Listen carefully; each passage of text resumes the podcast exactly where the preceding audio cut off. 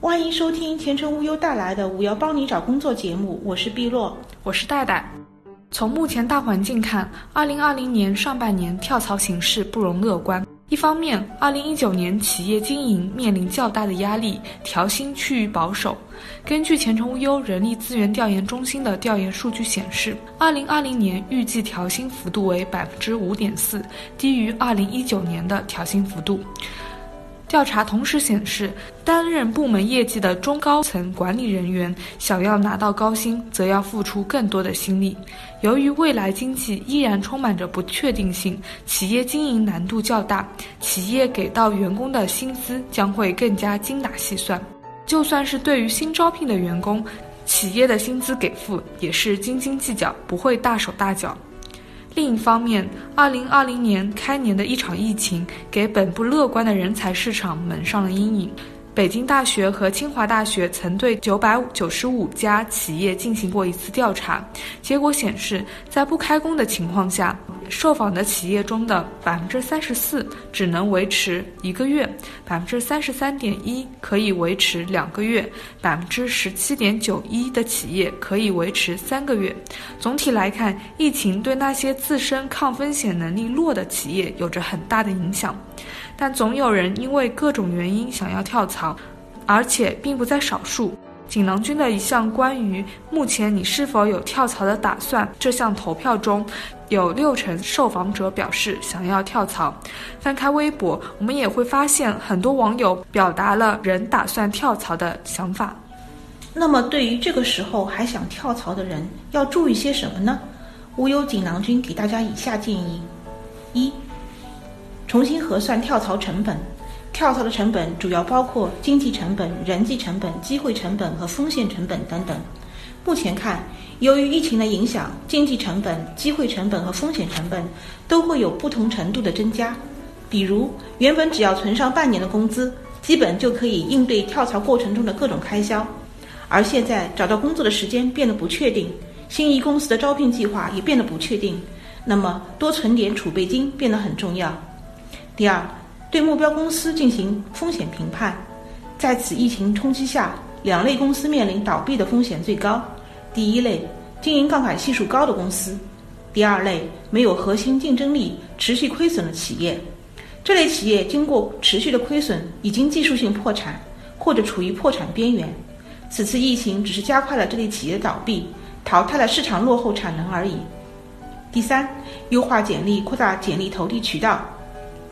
简历从来都是获得面试的工具，所以及时了解心仪公司的招聘要求，根据招聘要求优化自己的简历，仍然是重中之重。此外，除了常规的简历投递渠道，增加更多的简历投放平台也变得十分必要。很多招聘公司都有相对应的微信公众号，这些微信公众号除了发布一些新闻资讯外，也会有相关招聘信息的发布。多关注这些内容，也许机会就在里面。第四。利用好朋友圈，朋友圈有一定的私密性，但并不影响你找工作。在不透露公司机密的情况下，展示一下自己的学习能力、学习动态、兴趣爱好及个人状态，离职还是在职，将有助于朋友们进一步了解你。当有工作机会时，朋友的推荐介绍将会更有效。五，转行者，请多关注那些受疫情影响小的行业。打算转行的求职者，这个时候可以提前看好求职的方向，优先考虑受疫情影响小的行业，比如在线教育、内容服务、医疗服务等领域。第六，做好视频面试的各种准备。为了降低成本与风险，公司极有可能提出视频面试。作为个人，要提前做好准备，比如视频面试所需要的设备，最好能提前测试一下是否能成功对接，并且网络畅通。最好能准备一个单独的房间用于视频面试，这样面试将不受打扰。视频时的背景尽量不要太杂乱，光线保持充足，让自己的镜头里显得阳光正气。个人着装仪态方面保持与正常面试一致。第七，做好出现空白期的准备。在如今不确定的情况下，找工作的周期有可能会被拉长。对裸辞者来说，出现空白期的时间也会被拉长。作为个人而言，一方面可以借机在空白期多学习、多存知识技能、多迭代自己的认识；另一方面要想好如何回应面试官对空白期的疑惑。第八，可以适当妥协薪资。如果个人的裸辞状态，为避免长时间的空白期，可以适当妥协薪资，但妥协的同时需要有其他方面做弥补，比如能自由发挥的平台、某项技能锻炼的机会等等。个人凭借这些，就能在下一个跳槽阶段大幅提升自己的薪资。注意，适当妥协并不是大幅腰斩薪资。最后想说，虽然2020年开局并不完美，但天将将大任于斯人，必先苦其心志，劳其筋骨，饿其体肤，空乏其身。我们相信，所有当下的忍耐与坚持，都是为将来更上一层楼做的准备。